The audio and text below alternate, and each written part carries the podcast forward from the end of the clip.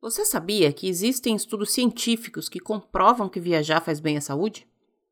Tá chegando o final do ano e tudo o que eu desejo para 2021 é que a gente possa viajar mais. Eu sou a Lu Pimenta e esse é o Disney BR Podcast.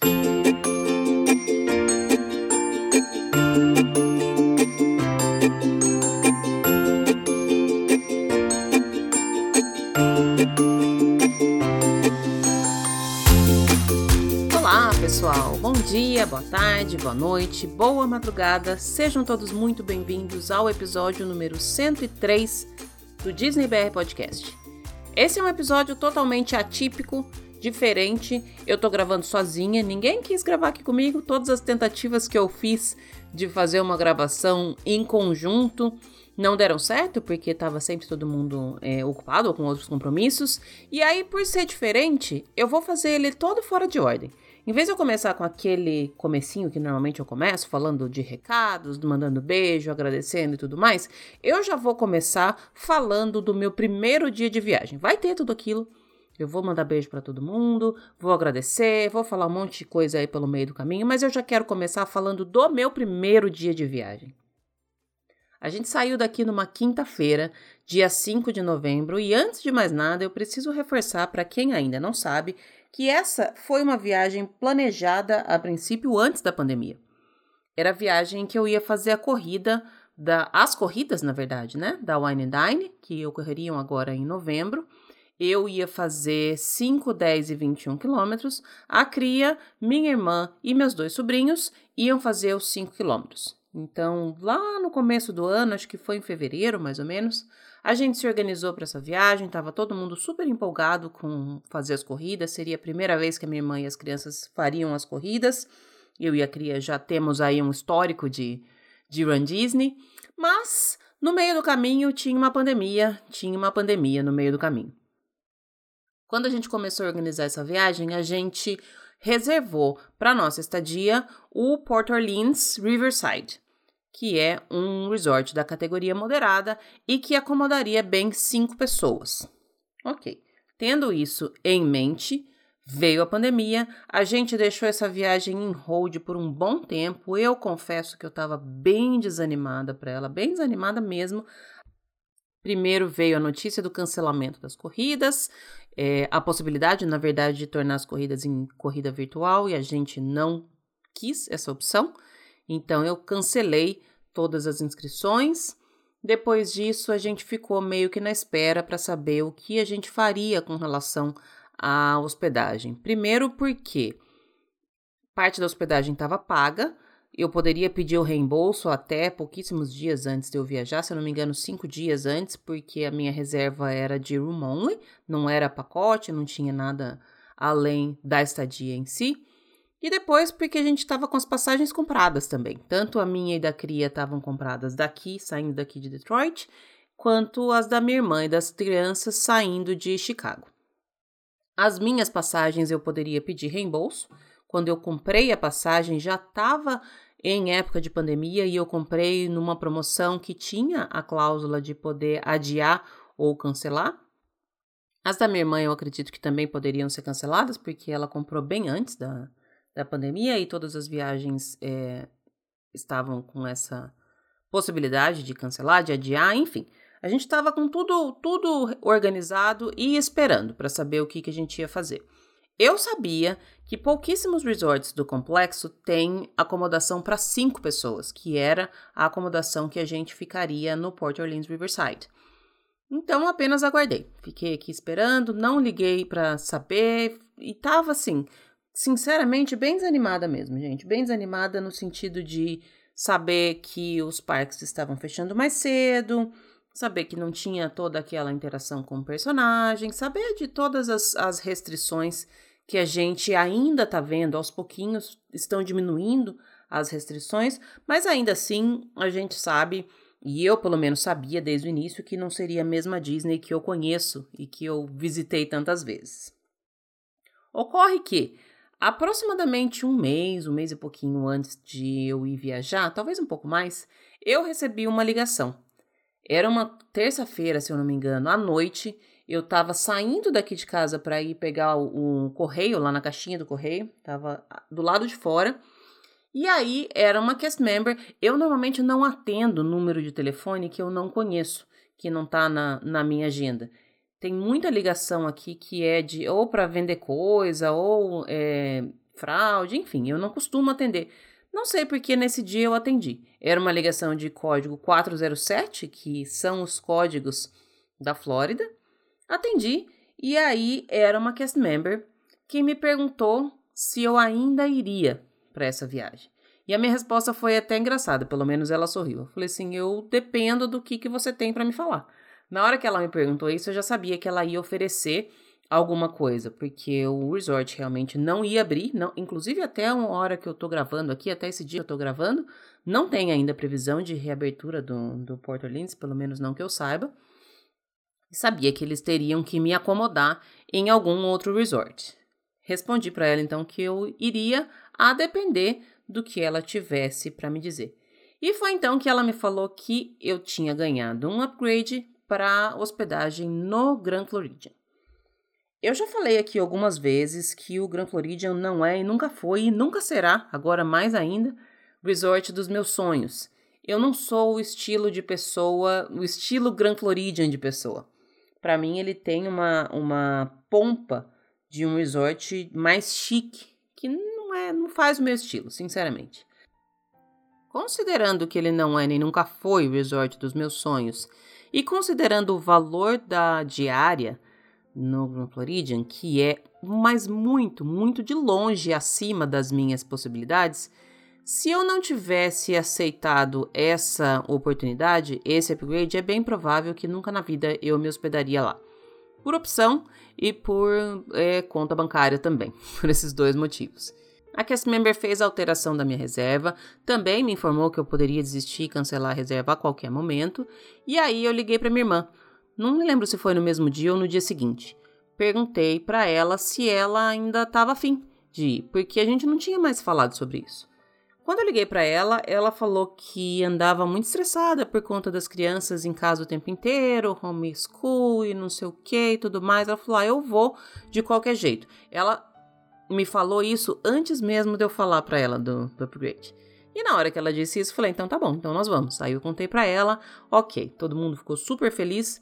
E a gente começou então a, a contagem regressiva. Novamente, que a gente estava contando, fazendo a regressiva lá em fevereiro, aí paramos e aí a gente voltou a fazer essa contagem regressiva. Esse é uma, essa é uma informação preliminar que eu preciso dar aqui, que explica o porquê de eu ter ficado nesse resort. Teve muitas pessoas que não acompanharam essa situação toda aí nos meus stories, que foi onde continua sendo, na verdade, onde eu sempre compartilho o que acontece aqui na minha vida, não só do mundo Disney, mas também no meu mundo normal, no meu mundo vida normal. E aí teve muita gente que me perguntou: "Ah, que legal que você ficou lá, quanto foi?", não sei o quê. Enfim, gente, eu paguei preço promocional de resort moderado para ficar num resort deluxe. Esse foi a situação financeira da minha estadia. Então, voltando ao primeiro dia, a gente saiu daqui de casa numa quinta-feira, cedíssimo, eu e a Cria. Nosso voo saía do aeroporto de Detroit às 9 horas da manhã, se eu não me engano, 9 e meia.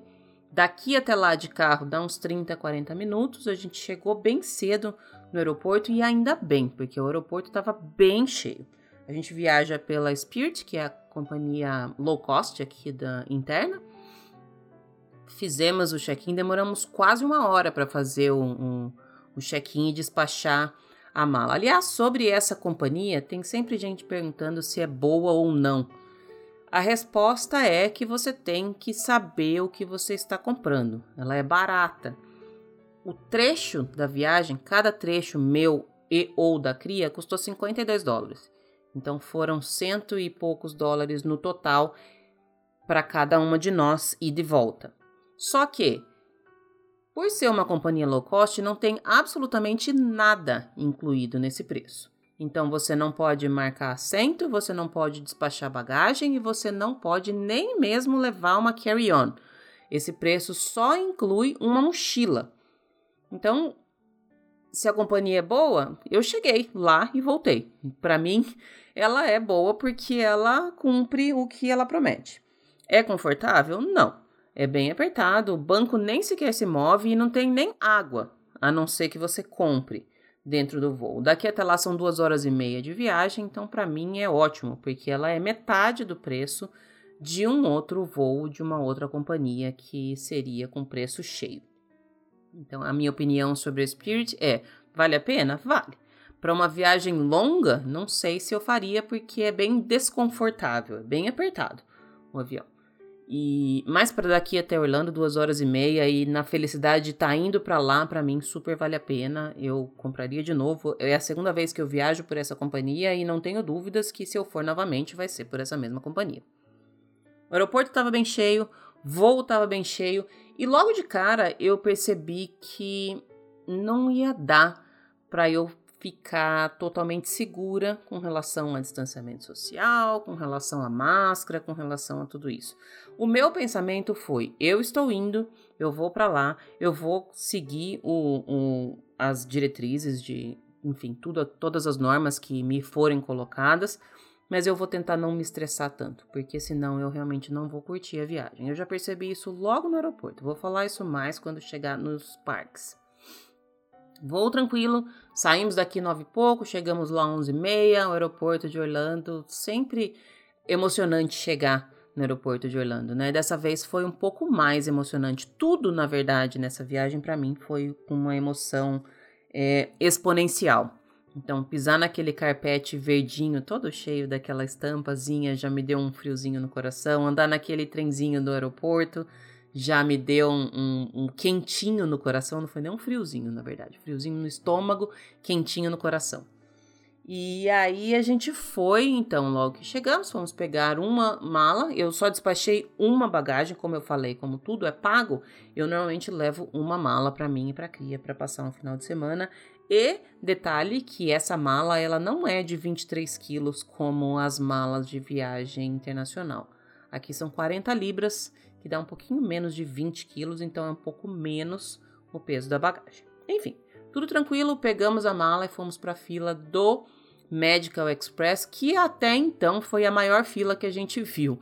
Tava realmente bem grande a fila e não apenas por porque a galera tava distanciada uma da outra, porque na verdade não tava, tá, gente? Vou ser bem sincera aqui. Mas porque tava grande mesmo, tinha bastante gente na fila do Medical Express, duas pessoas atendendo, a fila andando numa velocidade normal, mas foi a maior fila que eu já vi para o Medical Express. Começou daí quando a cast member me perguntou aonde a gente estava hospedado. E quando eu falei para ela que a gente estava no Grand Floridian, eu até comentei isso nos stories. Foi bem engraçado porque o casal que estava na nossa frente olhou para trás, estava só eu e a cria nesse momento. A minha irmã, como foi de Chicago, chegou um pouco mais tarde. Olhou para trás como quem olha e fala assim: nossa, eu também queria estar hospedado lá. E eu comentei que normalmente eu sou essa pessoa que olha invejando quem fala que vai ficar nos resorts deluxe. Dessa vez era eu mesmo. A gente passou ali pela. fez o check-in ali no, no guichezinho do Medical Express, entramos no ônibus e logo em seguida a gente já foi. A, a cast member até falou que poderia demorar até 40 minutos, que normalmente demora mesmo, porque eles esperam o ônibus encher e cada ônibus passa em mais de um resort. Mas foi, em 5 minutos a gente foi e eu fui sentada bem lá na frente, bem lá na frente mesmo. Como ele ia passar em mais dois resorts primeiro, eu não sei porque eles pediram pra gente sentar nos bancos da frente. E aí, como não tinha ninguém naqueles primeiros bancos, que são os bancos reservados para quem tem algum tipo de deficiência, perguntei para o motorista, ele falou: pode sentar aí à vontade. Fui lá, plena, linda, olhando, e, e já na hora que eu vi o portal, aí eu não consegui segurar. Aí foi a hora que eu comecei, foi meu primeiro choro. Foi uma sensação diferente de todas as outras, como eu falei. Sempre é emocionante chegar em Orlando, sempre é emocionante chegar no complexo Disney, sempre é emocionante chegar nos parques Disney. Mas dessa vez, depois desse ano tão pesado para todo mundo, foi mais. Foi uma sensação de que agora tá voltando tudo ao normal. Essa sensação não durou muito tempo, tá? Mas pelo menos a princípio foi isso que eu senti. O nosso ônibus passou primeiro no Fort Wilderness, depois no Polynesian e então a gente chegou no Grand Floridian.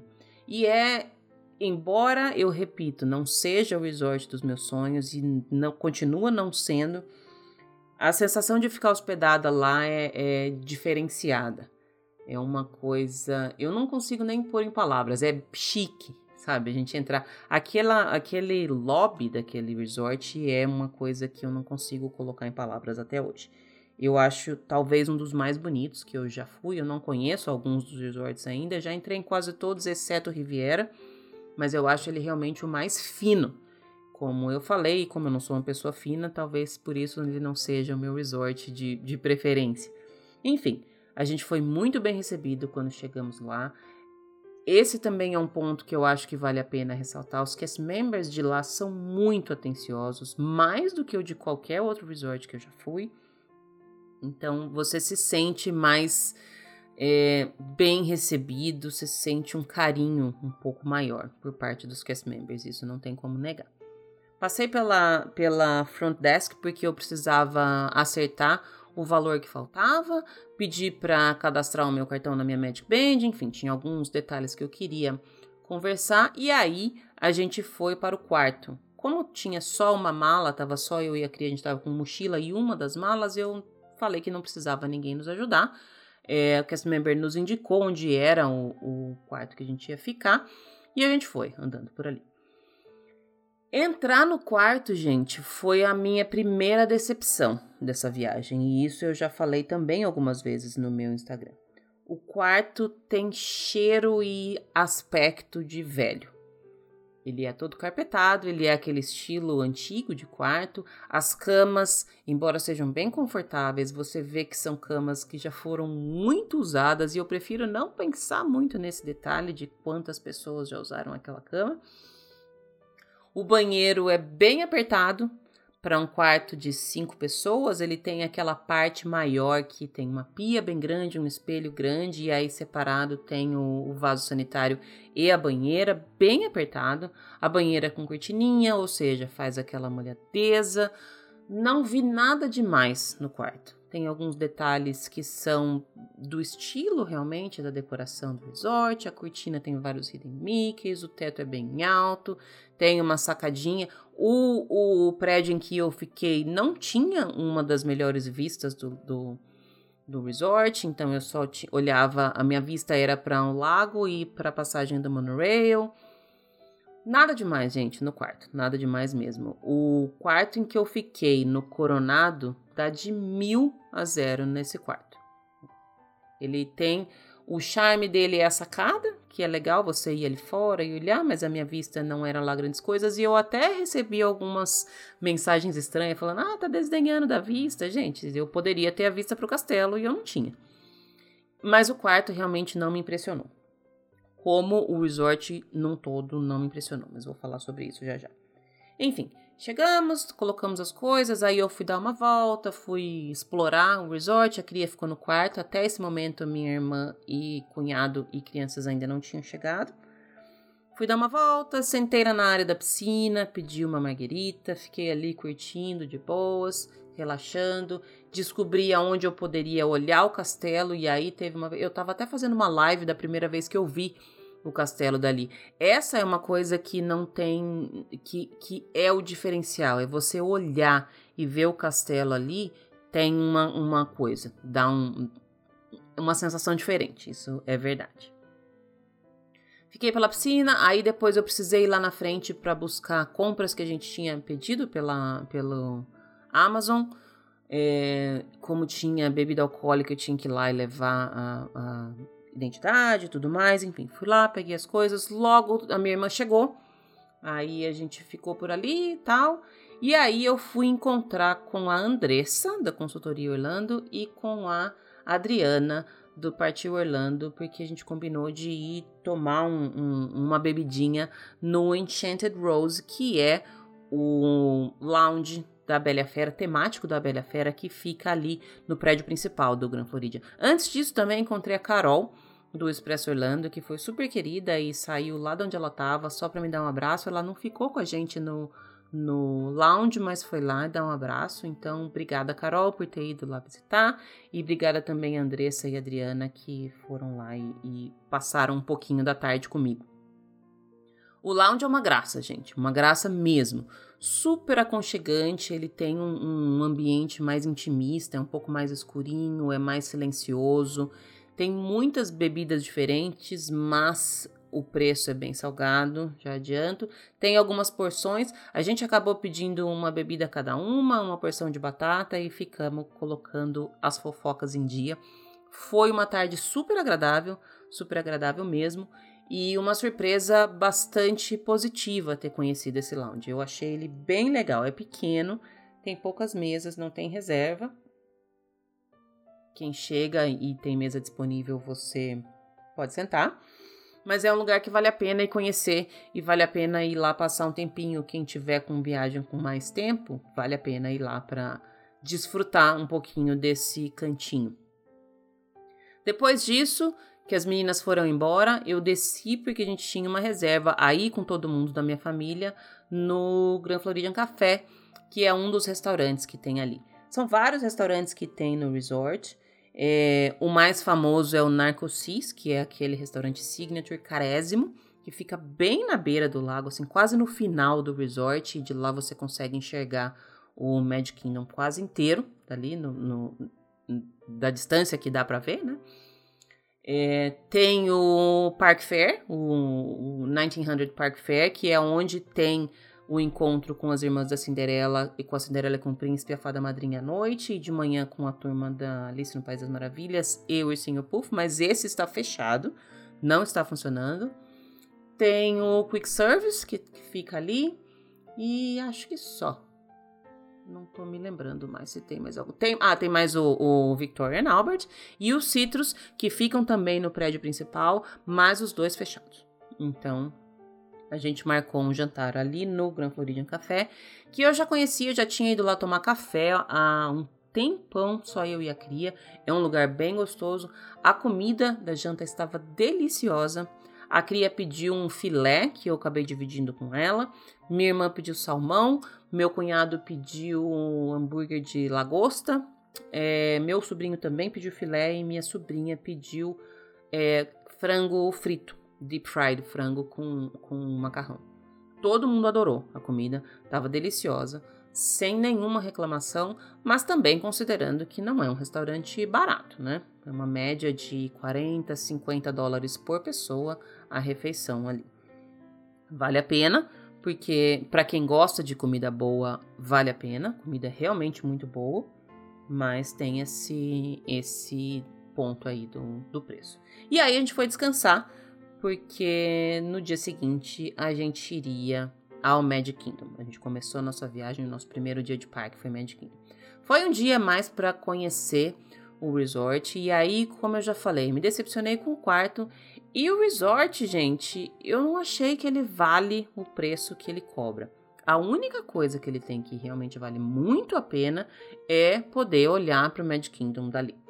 É, é, isso, não tem, não tem nada demais, não tem estrutura nenhuma que vale a pena. Você considera que tem um monte de restaurante bom? Ok, mas você pode vir de qualquer lugar para ir em todos os restaurantes dali.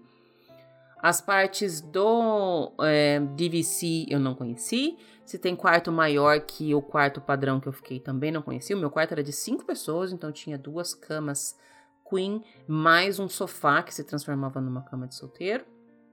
Nada demais no quarto nada demais no resort. Eu já conhecia o, o, saguão ali principal, o lobby, os restaurantes dali eu também já conhecia, então essa parte toda eu sabia, mas passar para dentro não me surpreendeu. E eu continuo dizendo, não pagaria por nada quase mil dólares numa diária daquele, daquele resort. Volto para passear, pretendo conhecer os outros restaurantes dali, mas me hospedar lá, acho que não.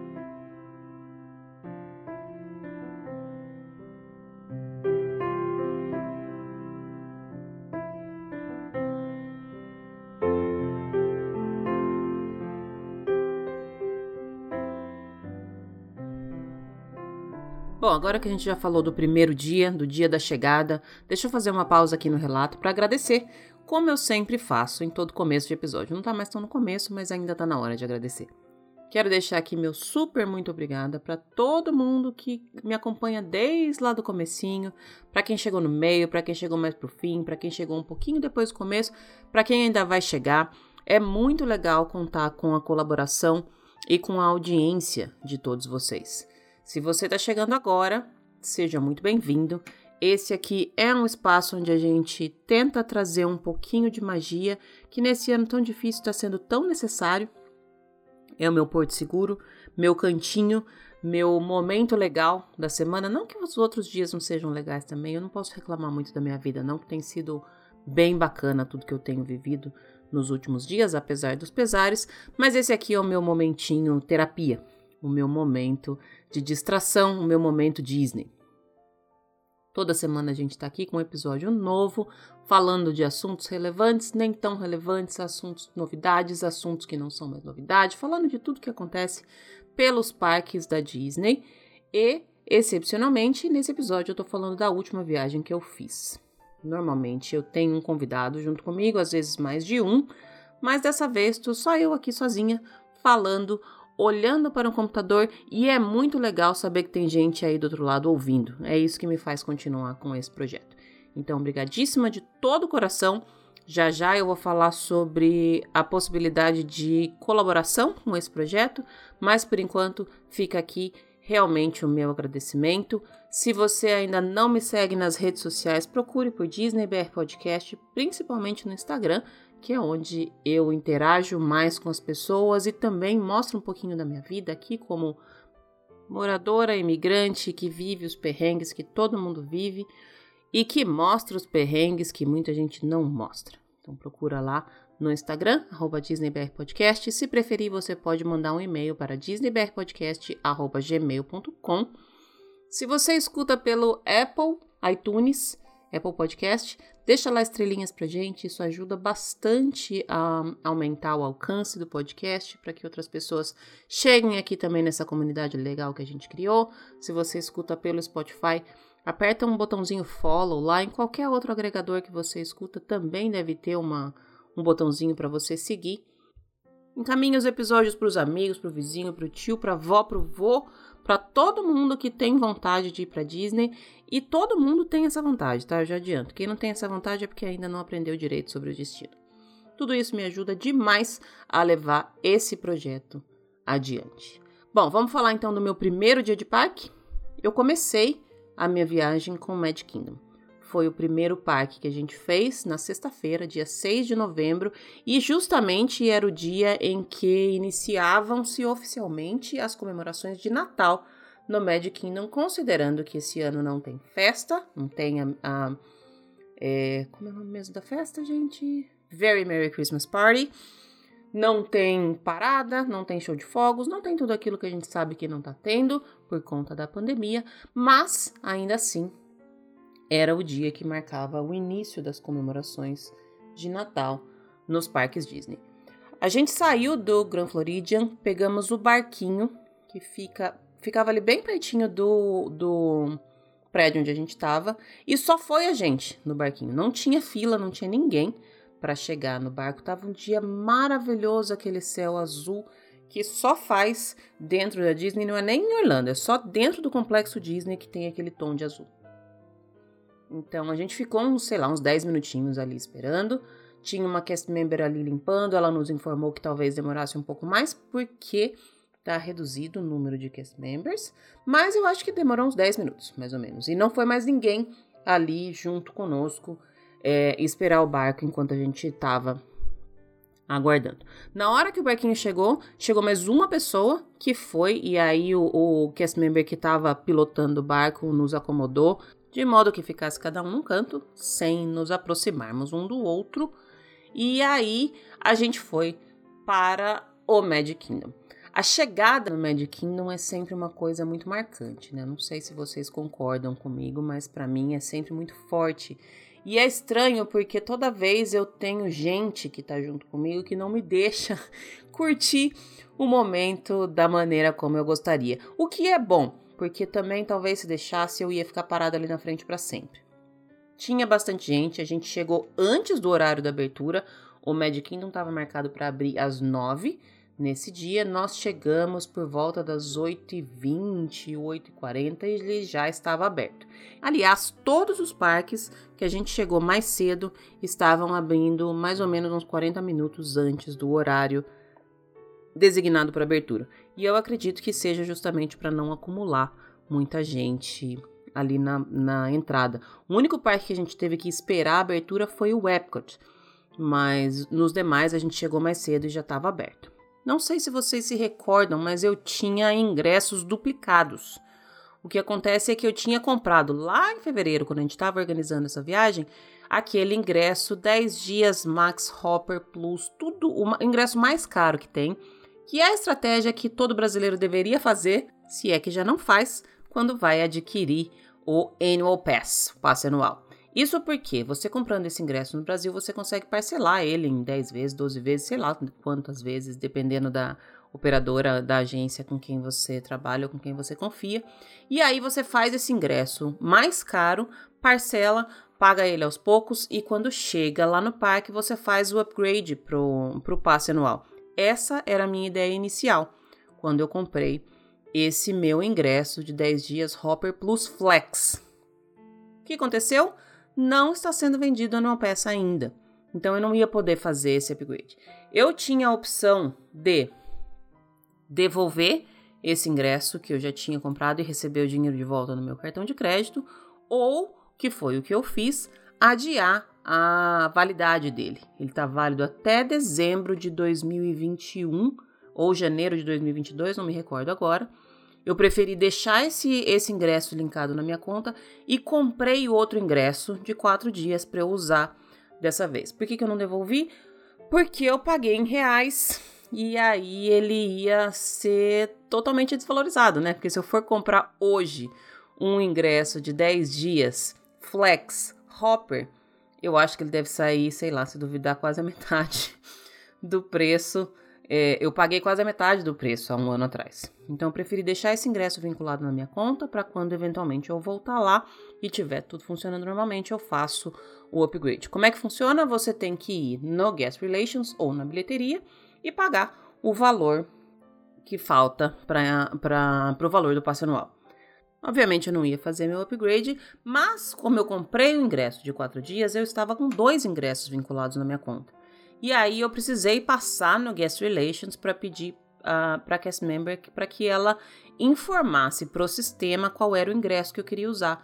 Porque se eu passasse a minha Magic Band na entrada e o sistema entendesse que eu estava usando o meu ingresso de 10 dias, já era, eu não tinha o que fazer. Então eu precisei fazer essa passadinha lá no Guest Relations. Não tinha fila nenhuma, na verdade. E o meu cunhado também precisou fazer porque também precisou passar no Guest Relations porque ele tinha ingresso em papel e aí ele precisava de um cartão. Nesta época que a gente foi, o Will Call não estava funcionando. Tudo estava sendo resolvido no Guest Relations e você tem que informar para um cast member antes o que, que você quer, porque você não fica na fila. O cast member pede para você esperar numa área ali fora até que você já seja atendido, também para não acumular gente ali naquela área do guest relations. Foi rapidinho, fizemos tudo isso, voltamos lá para a entrada, passamos pela segurança, entramos no Magic Kingdom e justamente na hora que a gente estava entrando, por ser o horário de abertura do parque, os personagens estavam ali em cima, na estação de trem, é, saudando os os hóspedes, os guests que entravam no parque naquele momento. Esse foi o momento que eu parei e aí eu me deixei chorar por um tempo ali, apenas olhando para os personagens ali em cima.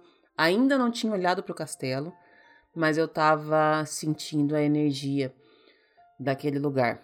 Embora um tempo atrás eu estava bem desesperançosa dessa viagem e cogitando seriamente em cancelar, quando ela foi se aproximando, eu senti o tanto que ela estava sendo necessária para mim. Eu realmente precisava da minha recarga de energia, recarga de magia, que é o que a Disney faz com a gente. Então, entrar ali, estar no Magic Kingdom, olhar para aquela estação de trem, me fez sentir um monte de coisa boa, me fez sentir é, muita gratidão, muita gratidão mesmo e, e, eu fiquei ali por alguns minutos, até que alguém me chamou, vamos, vamos, vamos, que já estamos atrasados. é sempre assim, né? É, fiquei ali por um pouquinho, tirei algumas fotos, comecei a fazer um vídeo, mas eu parei de fazer o vídeo no meio porque eu só queria olhar, eu não queria fazer vídeo, eu não queria mostrar nada para ninguém, eu queria estar ali, ia sentir aquilo ali. A árvore de Natal ali também naquela praça central dá uma, uma impressão de grandiosidade muito legal no Magic Kingdom. E aí são aqueles passos que a gente dá contornando aquela pracinha, sabendo que ali na frente vai estar tá a Main Street e lá no fundo vai estar tá o castelo nos esperando. Eu não sei se vocês conseguem, na verdade eu acho que vocês conseguem sim. Vocês sabem bem o que é, o que é isso que eu tô dizendo. A, a emoção parece que volta agora de lembrar de tudo isso são aqueles passos que eu acho que aquela, aquele vídeo que todo mundo faz, clássico, né? Mostrando o pé caminhando e aí você vai erguendo a tela e olhando aí lá na frente tá o castelo. E essa foi uma das melhores visões do ano. Acho que a minha melhor notícia desse ano foi quando meus pais se curaram. E aí depois disso veio essa visão que parece que coroou, é, é, sei lá, esse ano que tá sendo ainda tão, tão difícil e que ainda vai ser tão difícil, né? Tivemos aquele momento de parar ali na Main Street para tirar algumas fotos, olhar, sentir. E aí tava cedo, tava relativamente vazio para os padrões que, que costuma ficar, para os padrões normais de, de temperatura e pressão de Magic Kingdom. Logo a gente já se dirigiu para Splash Mountain. Das vezes que eu estive só eu e a cria, no Magic Kingdom, da primeira vez ela não quis, das duas últimas vezes, da primeira vez ela ainda não quis ir na Splash Mountain, da segunda vez não deu tempo. Então essa era para ela um must do, era a primeira coisa da, da fila, da lista que ela queria fazer. Nos dirigimos para Splash Mountain, estava uma fila relativamente grande do lado de fora, mas é porque quando a gente chegou na fila, a atração em si ainda não tinha aberto. Como o parque estava funcionando antes do horário normal, é, a atração não estava funcionando ainda, mas logo que a gente entrou na fila já começou a andar, acho que a gente ficou uma meia hora na fila ali, foi bem tranquilo. Aí fomos na Splash, na sequência fomos na Big Thunder, que já estava ali do lado. Na Splash, irmã e sobrinha não foram, e na Big Thunder foi todo mundo.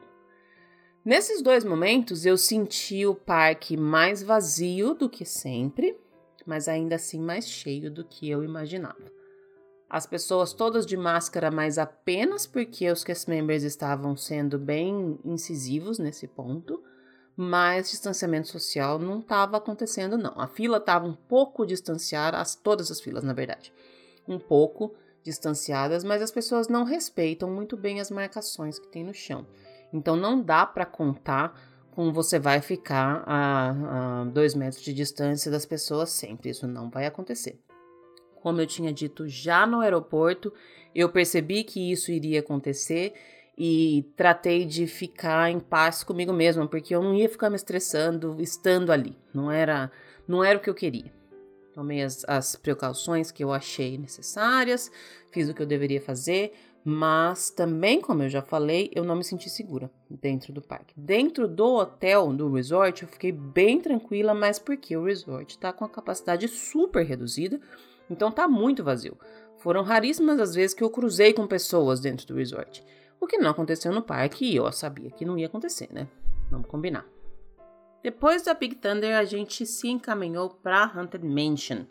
E quando a gente estava entrando na fila da Haunted Mansion, aliás, uma coisa que eu nunca tinha visto era a fila da Haunted Mansion descendo até a parte lá de onde era o laguinho da Tom Sawyer. Foi a maior fila que eu já vi. Não a mais demorada, mas a maior fila que eu vi. E falando em laguinho do Tom Sawyer, ele tá drenado, tá sem nenhuma água. Ali achei bem estranho ver o, o laguinho vazio. Enfim, a gente estava se dirigindo para a fila da Haunted Mansion. Na verdade, a gente chegou a entrar na fila da Haunted Mansion quando eu ouvi a primeira parada de Natal que estava se aproximando. Ela segue aquele caminho normal da parada que acontecia normalmente às duas ou três da tarde eu ouvi o barulho e falei: bom, podem ficar vocês aí na fila porque eu quero ver a parada. Eu sabia que as crianças não estavam muito afim de ver paradas e eu fazia questão. Então eles ficaram todos na fila da Haunted Mansion e eu fui lá ver a primeira parada é, do Natal. É a parada justamente que ainda está acontecendo, né? Que vem o, aquele carro maior com o Mickey e com a Minnie. Ver parada também é uma coisa que me emociona bastante. E eu lembro de estar esperando a parada chegar. Você começa a ouvir a musiquinha, você vem, vai enxergando ela vindo lá do fundo. Tinha uma cast member ali do meu lado e eu perguntei para ela por que, que a name tag dela era diferente. Ela falou que ela estava sendo premiada por um, um trabalho que ela fez, enfim que ela trabalhava há 20 anos no complexo e eu virei para ela e perguntei se ela ainda chorava. Ela olhou para mim e falou assim: todas as vezes.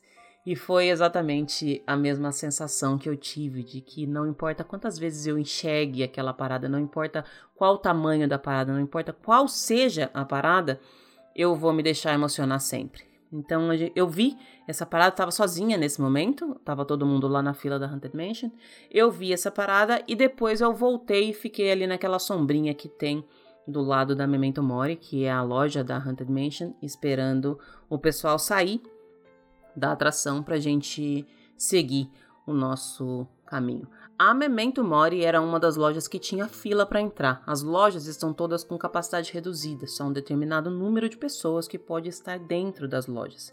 Então tinha uma filinha até que relativamente grande ali na Memento Mori. Fiquei de boas ali na sombra até que o pessoal saiu, a gente se encontrou, a gente passou pela Seven Dwarfs, já estava naquele momento com 90 minutos de fila, a gente desistiu resolvemos que não valia a pena ficar naquela fila.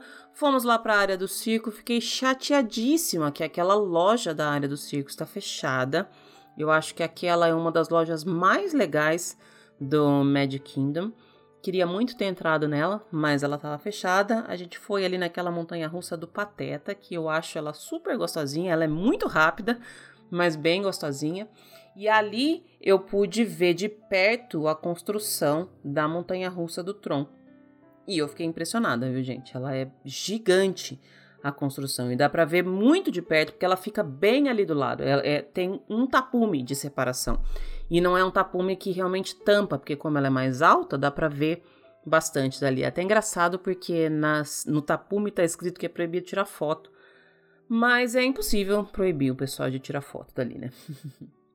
então a gente teve essa essa espiadinha aí da montanha russa do Tron Passamos pela montanha russa do Pateta e aí depois a gente foi comer. As crianças estavam com um pouco de fome, a gente tinha reserva para as três e pouco da tarde no Skipper Canteen, mas isso era por volta das onze e aí criança com fome, você já sabe, né?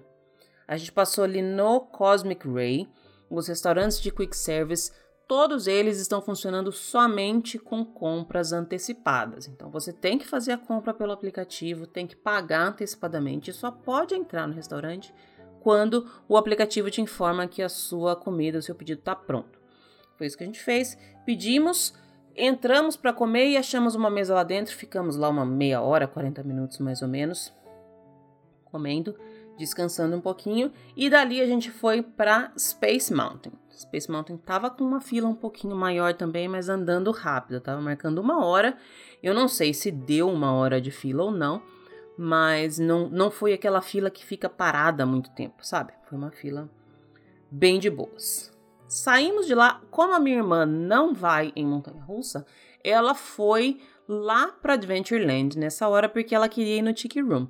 Então ela falou: vou indo para lá encontro vocês depois que vocês saírem da Space Mountain. Saímos, fomos para lá. No final das contas, minha irmã não conseguiu ir no Tiki Room porque não bateu os horários dos shows, mas a gente foi no Piratas do Caribe, já que a gente estava por ali.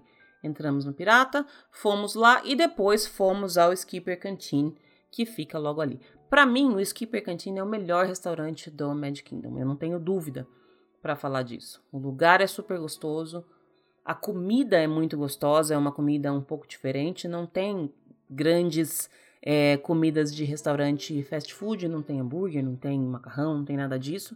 Então é bom se você for para lá dar uma olhada no cardápio. O que a gente fez, como a gente tinha comido há pouco tempo no Cosmic Ray, foi as crianças pediram um prato kids e nós, os adultos, pedimos três é, aperitivos e dividimos os aperitivos. Na verdade, a gente pediu duas porções de pão de queijo, porque a gente sabia que as crianças iam comer também. Sim, tem pão de queijo no Skipper Canteen. Pedimos uma porção de falafel e pedimos uma outra porção que eu não me lembro do que que era. Todas elas estavam deliciosas, gente, deliciosas mesmo. foi eu aproveitei para tomar uma cerveja, basicamente, ficamos ali conversando um pouquinho, descansando ali na sombrinha. Tava muito calor, então essas paradas elas são estratégicas, né? Dá para dar uma recuperada na energia. Comemos e aí na sequência a minha irmã e cunhado foram pro Jungle Cruise e eu fui encontrar com a Cami Pinheiro, que eu ainda não tinha encontrado, sabia que ela tava no Magic Kingdom também. Fui encontrar com ela lá perto da Main Street. As crianças foram comigo e ficaram sentadas ali naquele jardinzinho delícia que tem na, na, no finalzinho da Main Street, ali no hub do castelo. Eles ficaram sentados lá. Primeiro eu encontrei com a Andressa novamente, com a Dani, com a Adriana, com a Cláudia e mais com algumas pessoas que eu não me lembro quem. Elas estavam todas ali na área, na Relaxation Station.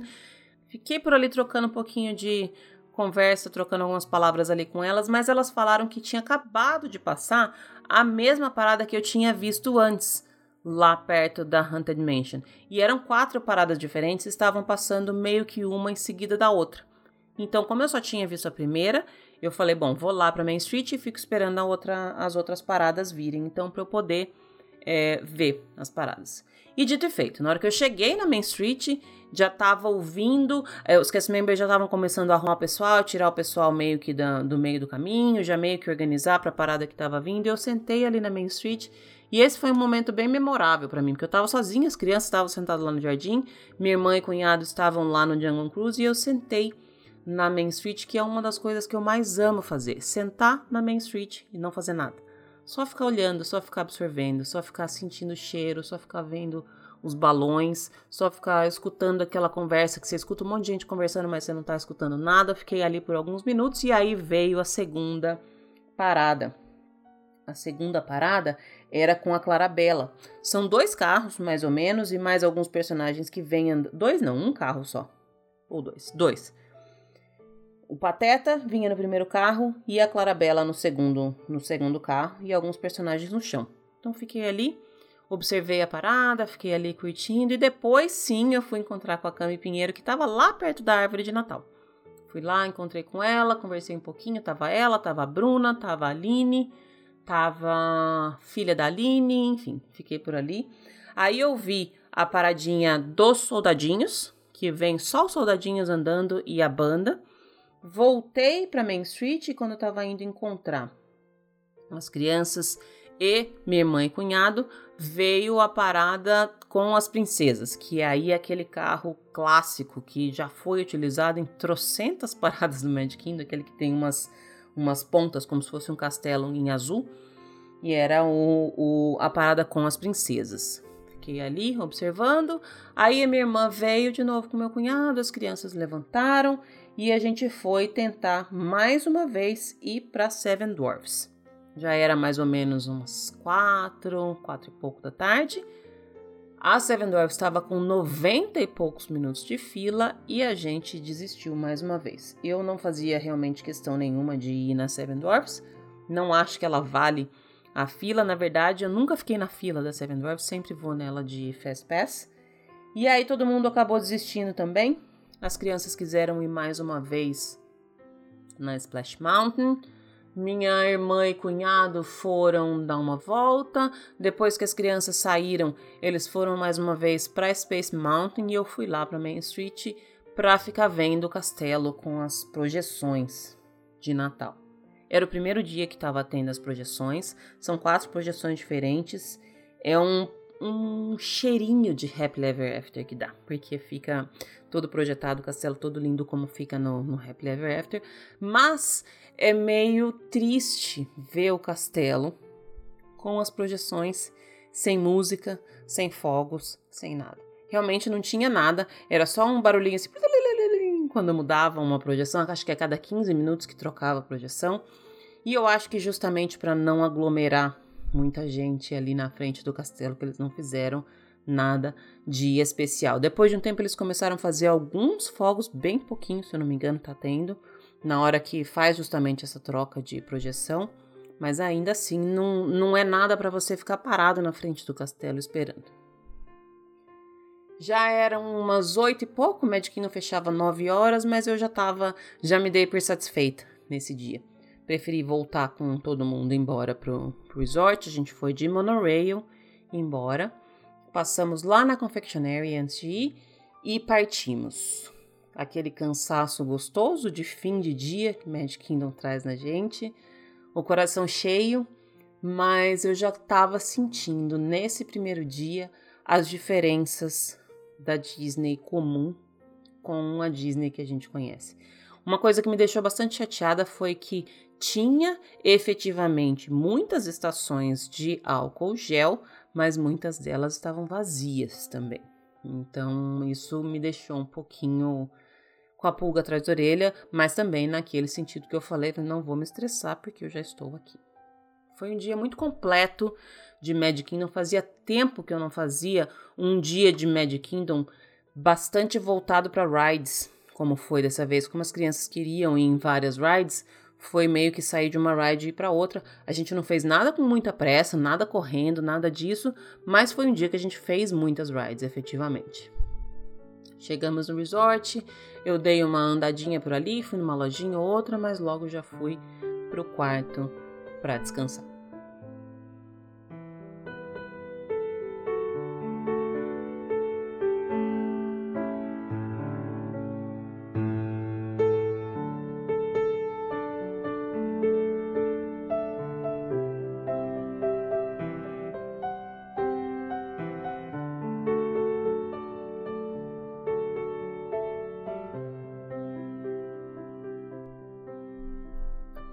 Bom, segundo dia era dia de Hollywood Studios, era essa nossa programação.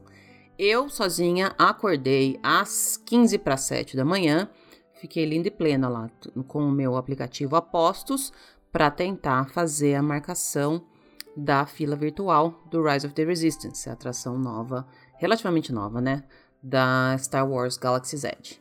E o que aconteceu? Eu não consegui.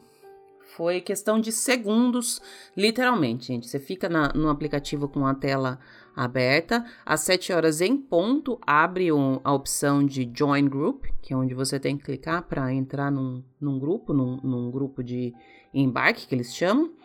E aí você clica ali, já vai direto para a tela onde tem todas as pessoas do seu grupo, que deve estar tá todo mundo já linkado no seu My Disney Experience. Depois você já dá join e assim, literalmente, em questão de segundos, já não tinha mais é, opções. Ok, não, não fiquei feliz, obviamente, mas também não foi uma coisa que me deixou extremamente chateada. Eu já falei diversas vezes aqui que eu não sou das maiores fãs de Star Wars.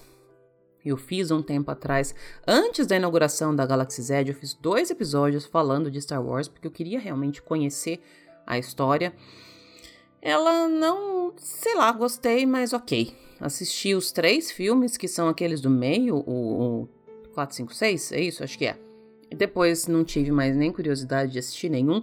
Não assisti nenhuma das derivações deles, dos, dos filmes ou séries extra. Então, para mim, não foi um, um, problema muito grande. Como eu já estava acordada mesmo, eu levantei, fui dar uma voltinha ali embaixo pelo resort, fui ali na prainha, fui na parte onde tem o pavilhão de casamento, fui fiquei dando mandada por ali. E aí, um pouco mais tarde eu voltei para o quarto para acordar o pessoal e a gente então se aprontar para ir pro Hollywood Studios. A gente foi do Grand Floridian pro Hollywood Studios de ônibus, foi a primeira vez que a gente pegou o ônibus. Não sei se foi coincidência ou não, mas só tinha gente no ônibus, então não teve problema nenhum. Cada um sentou onde quis, mas os ônibus estão todos com aquelas separações e cada grupinho de, de cadeiras tem um número. Teoricamente, você informa para o motorista quantas pessoas estão no seu grupo e ele vai te falar. Então, vocês vão sentar onde está o número 2, vocês vão sentar onde está o número 3, e aí tem uma, uma separação, tipo aquelas coisas de acrílico, mas não é transparente, entre as cadeiras. Isso faz com que o transporte demore mais, né? Quando tá cheio, porque não pode gente de pé e tem alguns lugares que estão é, ocupados pelas separações. Mas pra gente não foi problema em nenhum momento. Todas as vezes que a gente precisou usar o ônibus estava vazio. A gente chegou no Hollywood Studios também antes do horário da abertura. Ele estava para abrir às 10, se eu não me engano, não, às 9 também. Mesmo horário que o Magic Kingdom. Abertura às 9 e até às 7 da noite era o horário de funcionamento. A gente chegou lá às 9 ou às 10, não me lembro, gente. Mas a gente chegou também uns 40 minutos antes do horário designado para abrir e o parque já estava aberto. Então, confirmou meio que a, a suspeita que eu tava de que eles estão colocando um horário para abrir, mas estão realmente abrindo um, um tanto antes para que não fique gente parada lá na frente. Entramos e a primeira ideia era ir na atração nova do Mickey da Minnie, da, no Mickey Minnie's Runaway Railway. Difícil de falar o nome dessa atração, né? Mas logo que a gente entrou, essa atração já estava com 90 minutos de fila. A fila fica toda ali fora, tudo ali por fora na frente do teatro chinês. Ela dá uma volta gigantesca, passa por baixo daquele caminho onde era a, a, o caminho que vai até Toy Story Land e volta. Ela é bem grande essa fila.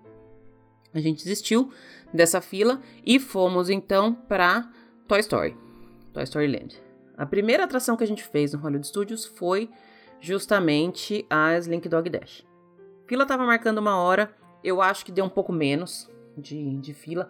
Tava gigantesca porque tá mais é, um pouco mais distanciada e porque a parte interna dela tá com várias partes que não estão sendo utilizadas. Aqueles zigue-zagues eles não estão colocando em todos.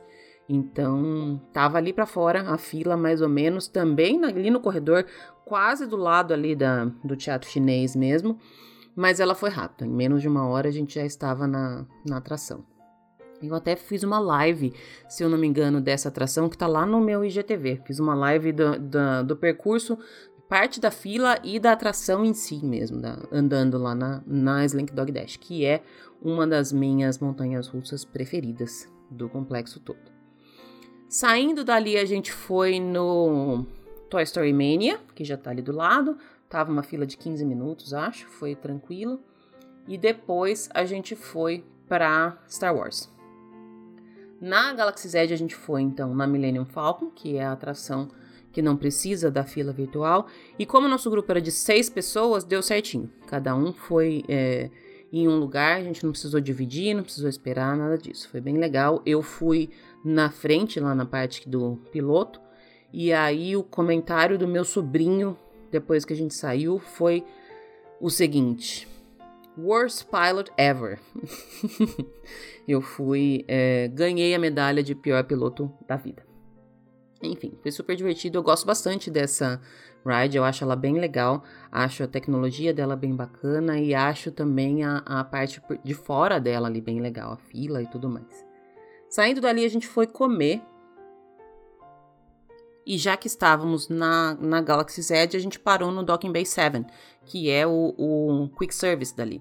Também o mesmo esquema, você tem que pedir antes, pagar antes e só entra no restaurante no momento em que a, o seu pedido está pronto.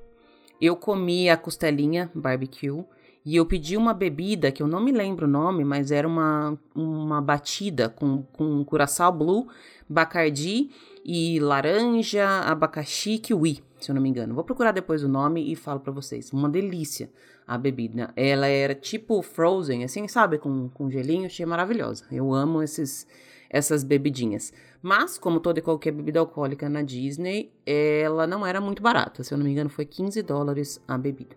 E comi a costelinha, que estava gostosa, mas apenas gostosa. Não estava maravilhosa, não. Não foi a melhor costelinha que eu já comi na vida, não. E já era mais ou menos a hora do almoço, porque a gente tinha ido em três rides, mas considerando que a fila da, da Slink Dog estava uma hora, a fila da Millennium Falcon também estava quase uma hora, isso aí já era umas onze e pouco, mais ou menos. Saindo dali, a gente foi, então, voltou lá para a parte da frente. Meu cunhado e as crianças desceram para ir na Rock and Roller Coaster e eu e a minha irmã ficamos na fila da Mickey Minnie's Runaway Railway. Eu decidi fazer isso porque caso as crianças ou todo mundo desistisse de continuar por ali, essa era uma atração que eu fazia absoluta questão de ir. Eu já falei algumas vezes que o Hollywood Studios não é o meu parque preferido, então eu estava considerando talvez ir embora um pouquinho mais cedo nesse dia para dar uma descansada. Acabou que a gente ficou até quase o final do dia lá, mas eu sabia que todas as rides estavam com filas grandes e que já estava começando nesse momento a causar um desconforto no pé, que é aquela dor no pé típica de Disney, né? A dor no pé que eu falo que nunca dá tempo de passar. A gente dorme, acorda e a dor no pé continua lá. Então ficamos eu e minha irmã na fila da Mickey Minnie's Runaway Railway. É, e enquanto estávamos na fila, cunhado e crianças desceram para Rock and Roller Coaster. Enquanto estávamos na fila, deu duas da tarde, que é o novo horário para a gente tentar é, fazer o boarding group da Rise of the Resistance, a outra ride da Star Wars. Foi super engraçado porque tava eu e minha irmã bem quieta ali no, no celular. Falei, ah, não vamos falar muito porque vai que as pessoas estão aqui esqueceram, né, de, de fazer isso também. E aí, quando falta três minutos, tem um anúncio super alto nos, nos microfones do parque e tudo mais. Dessa vez eu consegui. Eu entrei no grupo 82, 89, não me lembro exatamente o número, mas era na, na, na faixa do 80. E esse número ele já aparece como backup group. Ou seja, pode ser que você não consiga ir. Então, assim, você tá na fila, mas se não chegar na sua vez, você não vai. Só que nesse momento eles já estavam chamando até o número 50. Então eu fiquei tranquila porque eu achei que ia dar tempo. Era duas horas da tarde, o parque fechava às sete da noite, já estavam chamando o número 50 e o nosso era 89. Deu super certo. A gente foi, eu e a minha irmã. Eu amei de paixão a atração da Mickey Minnie's Runaway Railway. Ela é uma graça. Muito bonitinha mesmo, muito bem feita. Achei super legal. Vale muito a pena ficar na fila dela. Espero que logo retomem Fast Pass para ela. Eu acho que vai ser um dos Fast Pass mais concorridos ali do parque. Muito bonitinha, muito bonitinha mesmo. Até cogitamos em ir de novo, mas aí pro final do dia a galera ficou cansada e como eu previ, o pessoal que desceu para ir na Rock Roller Coaster não quis depois voltar e ficar na fila. A hora que a gente saiu dessa atração, eu e minha irmã, que também tem uma live e tá lá salva no meu IGTV, só que eu não recomendo assistir a live para não ter spoiler, tá? Enfim, quem quiser por conta e risco tá lá no meu IGTV. Saímos e mais ou menos no mesmo horário que a gente saiu foi o horário que eles saíram lá da Rock and Roller Coaster e nos encontramos ali na frente do teatro chinês. Foi nesse momento que a gente comeu churros que eu postei recentemente lá no meu, no meu Instagram. E aí já tava na hora de da gente ir voltar para Star Wars Galaxy's Edge para fazer a ride nova lá da, da área de Star Wars. Por incrível que pareça, a ride do Star Wars, a Rise of the Resistance, ela é muito parecida com a Mickey Minnie's Runaway Railway. É a mesma tecnologia dos carrinhos trackless. É, eu acho até que é o mesmo tipo do carrinho, cada um é tematizado para sua área, mas eu acho que o carrinho é igual, acho, não tenho certeza. Enfim, ela é bem parecida e eu, como não sou amante de Star Wars, falo aqui novamente, achei ela apenas ok. Não achei nada demais. Eu achei que no percurso tem muitos espaços vazios, então você tá andando e, e não tem nada, não tem nada para você olhar até que você chegue em algum outro local, algum outro cenário. Não me impressionou. É, a gente ficou presa três vezes no pré-show que tem antes de, de ir pro carrinho. Foi não sei que tipo de defeito deu, mas a gente entrava numa salinha, daí tem um filminho, daí ficava esperando, deveria abrir outra porta para ir pro carrinho, a gente voltava, voltava lá pro meio, enfim. Três vezes aconteceu isso. E uma, um ponto positivo dessa ride não é nada da ride em si, sim os cast members. Os cast members que trabalham nessa ride são fantásticos. São muito fenomenais, gente. Eu não tenho nem palavras para descrever o quanto eles são maravilhosos ali. Eles realmente são personagens dos filmes de Star Wars. Bom, saímos dessa ride, uh, passamos pela Toy Story Land de novo. Minha irmã e a cria ficaram ali no Toy Story Mania de novo, que estava vazio. E eu, as crianças e o cunhado fomos para Tower of Terror. No meio do caminho, a sobrinha desistiu é, na verdade, ela já estava bem cansada, então ela encontrou com a minha irmã e com a cria depois, sentaram ali na, na Sunset Boulevard para tomar um sorvete. E eu e o cunhado e o sobrinho fomos na Tower of Terror, que fazia mais de ano que eu não ia. Como o Hollywood Studios, mais uma vez, é o meu último parque na lista de preferências, eu normalmente abro mão das coisas dele pra, sei lá, ou fazer outra coisa, ou sair para jantar, sei lá. É, mas fazia muito tempo que eu não ia e eu tinha esquecido de como ela é maravilhosa, essa ride, né, gente? Ela é demais. Sem nenhum pré-show, mas ainda assim é, valeu a pena ter voltado a Torre do Terror. Depois disso, a gente ia mais uma vez na Rock and Roller Coaster, que estava ali do lado, mas como estava todo mundo muito cansado, a gente pensou, ah, quer saber, vamos embora. Fomos embora. Eu tinha, a princípio, reservado para esse dia um jantar no Kona Café, que é um restaurante que fica lá no Polynesian. Minha ideia era, como o, o parque fechava às sete, a gente sairia um pouco mais cedo do que dos outros dias, do que dos outros parques nesse dia, iríamos jantar no Polynesian e dali dá para ir andando até o Grand Floridian, né? Porém, no dia anterior, na quinta-feira, eu recebi um e-mail da Disney dizendo que essa reserva tinha sido cancelada. Na verdade, eles me informaram que o que aconteceu foi um erro no sistema que abriu é, vagas demais e aí a reserva que eu fiz, na verdade, não existia. Essa reserva realmente eu tinha conseguido fazer na mesma semana da viagem e eu fiz ela pelo Touring Plans, que é um site que eu super recomendo para quem está planejando uma viagem para Disney.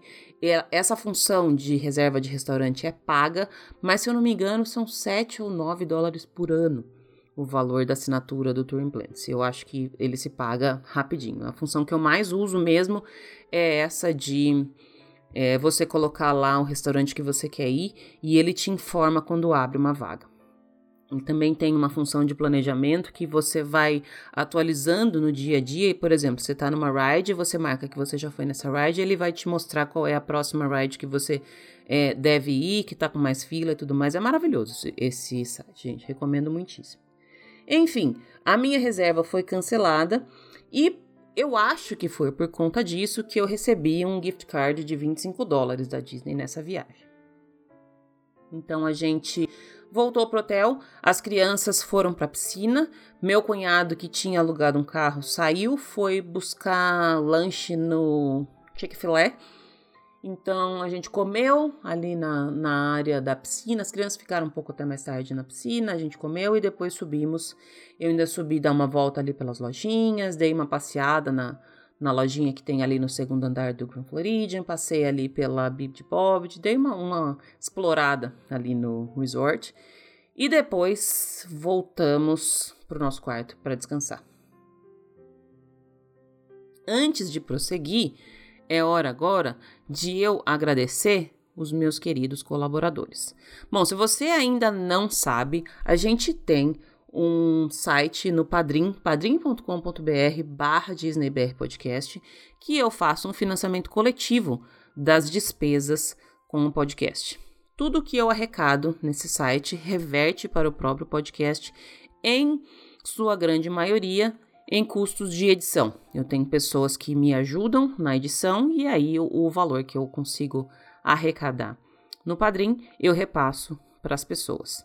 São várias categorias de colaboração. A partir de dois reais já dá para ajudar. Eu fico sempre muito impressionada quando eu vejo tanto de pessoa que se dispôs a me ajudar com esse projeto. Eu tinha comentado aqui algumas vezes que como a minha prioridade na vida agora é o meu estudo, eu não posso sempre é, dispor de tempo para fazer a edição. E aí eu tenho essas pessoas que me ajudam e para que eu possa remunerar essas pessoas, as colaborações são muito bem-vindas. Cada colaboração, cada faixa de colaboração dá direito a um tipo de recompensa, tem participação no podcast, tem direito a sorteio de brindes, tem uma série de coisas. Entra lá para dar uma olhada se você tiver interesse, padrim.com.br barra Podcast. E eu preciso então agradecer a todos os colaboradores deste mês. Tereza Cono, Érica e Camila, Gisele Rani, Aline Motolo Xavier, Camila Lima, Aline Souza, Ana Carolina Sola, Andréa Bermudes, Rebeca Issa, Jaqueline Góes, Ana Karina de Oliveira, Larissa Mortean, Ana Laura, Tatiana Alves Raimundo, Diogo Macedo, Maria Alice Aguiar, Letícia Puig, Patrícia Chose, Ricardo Bertoli, Vanessa Krolikowski, Mariana Grosso, Lucas Martim, Ana Gaio, Elisa Pequini, Raquel de Menezes, Liliane Borges, Tiago Yamamoto, Raquel Barbuda, Juliana Esteves, Sérgio Curvelo, Ana Cecília Lechugo, Gabriela Belomo Carriere, Daniela Pires, Camila Wolff, Maria Inês Osório Coutinho Coelho da Silva e Diogo Fedose. Super, super, super obrigada a todos vocês pela colaboração e super obrigada também, como eu já falei no bloco anterior, a quem não está aqui colaborando, mas que está junto comigo levando esse projeto adiante. Lá no site, no www.disneybrpodcast.com, você encontra o Instagram de todas essas pessoas. Caso você queira seguir, acompanhar, procurar o nome dessas pessoas, tá todo mundo lá, linkadinho direitinho. Eu não consigo falar o Instagram de todo mundo aqui porque o Padrim não me gera esse dado no relatório que eu puxo. Beleza?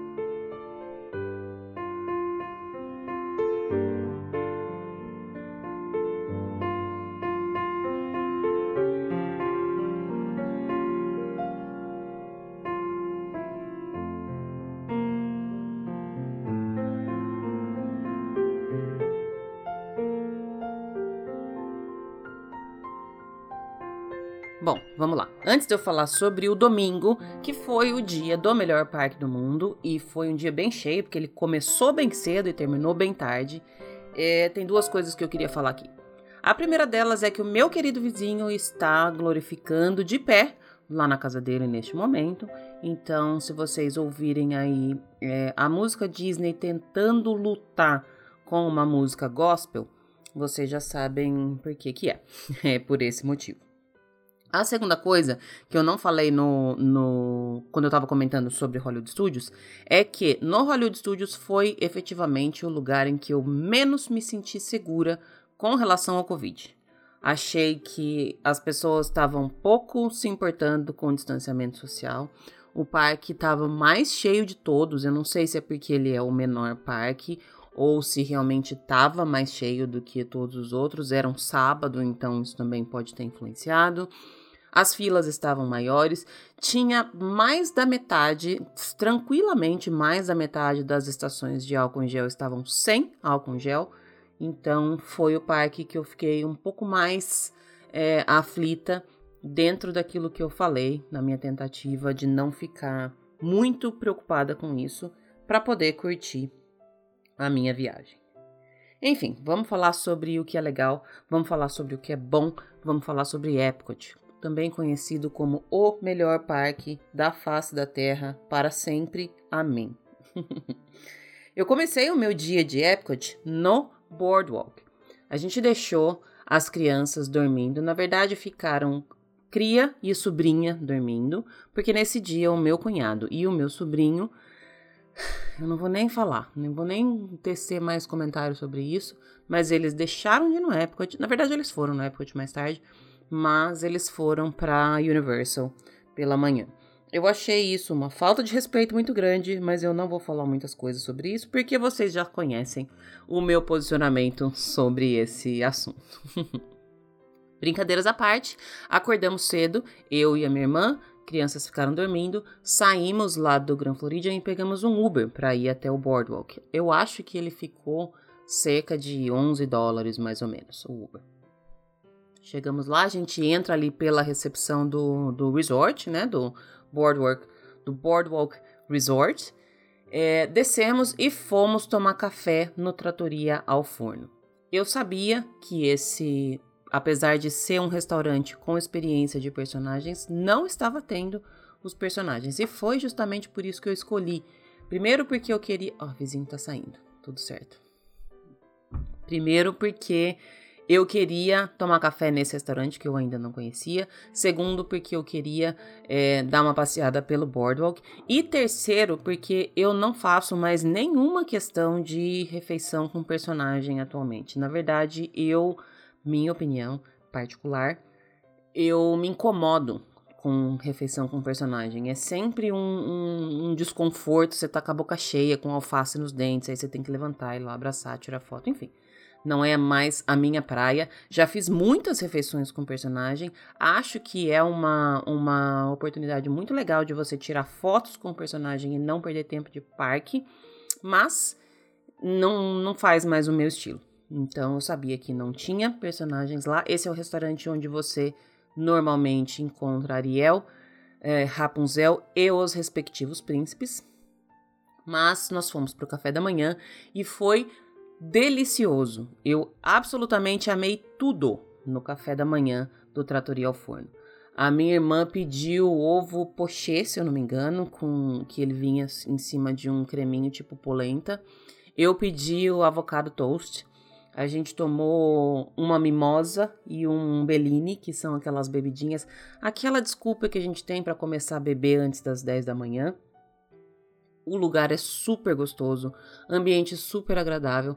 A comida estava de comer rezando, estava maravilhoso o meu avocado toast. Da minha irmã eu não experimentei porque eu não sou muito chegada em polenta, então eu quis apenas seguir firme aí no meu plano de comer a torradinha com ovo mexido e um creminho de abacate por cima, super bem temperado, vem umas folhas por cima, super bem servidos. Eu amei ter tomado o café da manhã lá. Foi muito legal mesmo, muito gostoso. Saímos dali, fomos dar uma caminhadinha bem de leve pelo boardwalk e o, eu imaginei que as meninas iam ficar dormindo até mais tarde, mas nesse momento elas já começaram a acordar. Era mais ou menos umas 10 da manhã, mais ou menos, porque o meu café da manhã estava marcado para as 15, para as 9. Então a hora que a gente saiu era por volta das 10. Elas já estavam acordando, já estavam se trocando e ficaram de encontrar com a gente no Epcot. A gente saiu dali, do Tratoria ao Forno, passamos pela bakery, porque as meninas pediram para levar alguma coisa para elas comerem, e aí nos dirigimos para o Epcot pela entrada dos fundos, pelo International Gateway. Muita gente não sabe que tem essa entrada ali por trás do Epcot, é inclusive onde chega o Skyliner, super mais tranquila do que a entrada lá da frente e te dá a oportunidade de passear pelo Boardwalk, que é um lugar maravilhoso, delicioso. Eu amo passear por lá. Fazia bastante tempo que eu não tinha tempo de passear por lá, então serviu para eu matar a saudade. A gente foi então para a entrada, eram 10 e 10 quando a gente entrou na fila da entrada, e esse foi o primeiro parque que estava efetivamente fechado quando a gente chegou. O horário de abertura dele era 10, era 11 horas, mas às 10h10 ele não estava fechado, também uns 15 minutos depois já abriu. E aí já começou a entrar, entramos ali por trás e aí a gente passou pelo World Showcase, apenas passou e fomos lá para a parte do Future World para encontrar as meninas que já estavam vindo. A partir de 14 anos de idade é permitido entrar nos parques sozinho e andar, andar no transporte Disney sozinho. Então, como a cria já tem 14, elas puderam fazer isso. Na verdade, ela não tem, mas ela é grande, então não conta pra ninguém. mas essa é a idade. Eu, eu questionei antes e perguntei pra Cass Member, falei, ela pode? Daí a Cass Member falou, tudo bem. Elas foram sem problema nenhum. É... Encontramos as meninas próximos da Spaceship Earth. Não tá válido falar bola do Epcot, tá? Deixa aqui a minha indignação para quem usa este tipo de vocabulário. Tô só cutucando, tá, gente? Tudo brincadeira, vocês sabem disso. E aí elas comeram o cupcake, era um, não lembro se era cupcake ou muffin que a gente tinha levado para elas, elas sentaram ali, comeram. Foi muito legal passar pelo World Showcase sem absolutamente ninguém, porque a gente entra ali pelo do lado da no pavilhão da França e aí eu a gente foi pelo lado do Canadá e subimos lá para a parte da entrada. Não tinha um total de zero pessoas ali, literalmente. E aí fomos já então na Spaceship Earth agradecer os fenícios, né? Porque eu acho que toda vez que a gente vai no Epcot, a gente tem que agradecer os fenícios. Fiquei super feliz de não estar fechada a Spaceship Earth, que a princípio o plano era fechar para reforma e ficar um tempão fechado. Então não sei se foi a minha despedida dela, mas eu tive a oportunidade de é, ir nessa ride de novo, que eu amo. Acho ela maravilhosa. Saímos dali, fomos pro Soaring que era uma atração que a minha irmã queria muito ir, ela nunca tinha ido e a minha irmã tem medo de altura. Então ela estava um pouco aflita, mas mesmo assim ela adorou. Não tem como não adorar o Soaring, né, gente? Soaring é tudo de maravilhoso que existe. Saímos do Soaring e fomos no Living with the Land, que se você odeia o Living with the Land, também já tá errado. Volte três casas nesse jogo. Living with the Land eu acho uma gracinha. Adoro passear por ali e observar os Hidden Mickeys que tem ali. Tava bem tranquilo, fila de cinco minutos. A gente aproveitou que já estava ali, fomos é, para descansar um pouquinho. Porque, embora as meninas tivessem acabado de chegar, elas já estavam cansadas. É a famosa dor no pé que nunca passa da, da Disney, né? Elas ficaram dormindo até um pouco mais tarde. Mesmo assim, nesse momento, a gente já percebeu que elas não estavam muito felizes ali. Mas a gente resolveu esse problema rapidinho. É, lembrando que os meninos, cunhado e sobrinho, estavam na Universal por enquanto. A gente foi, então, é, sim, nos encaminhamos para o World Showcase, que estava tendo o Food and Wine. A primeira barraquinha que a gente parou foi uma barraquinha chamada, deixa eu pegar aqui o nome dela, Shimmering Sips. Ela fica ali pertinho do Canadá, ela não é de, de país nenhum, e foi ali que eu comi aquele rabo de lagosta que eu mostrei para vocês. Enquanto a gente estava na fila para comprar essa, esse primeiro snack e a primeira bebida que tinha ali era um frozen alguma coisa, eu tomei todos os frozens que vocês imaginam, gente. Adorei esse dia.